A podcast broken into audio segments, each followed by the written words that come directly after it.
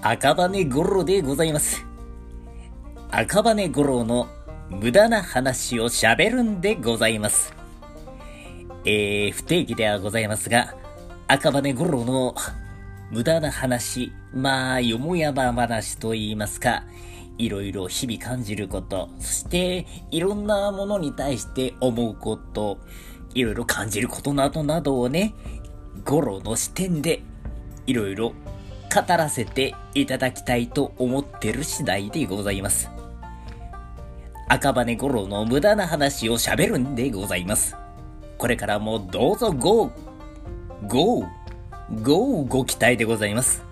赤羽根吾朗でございました。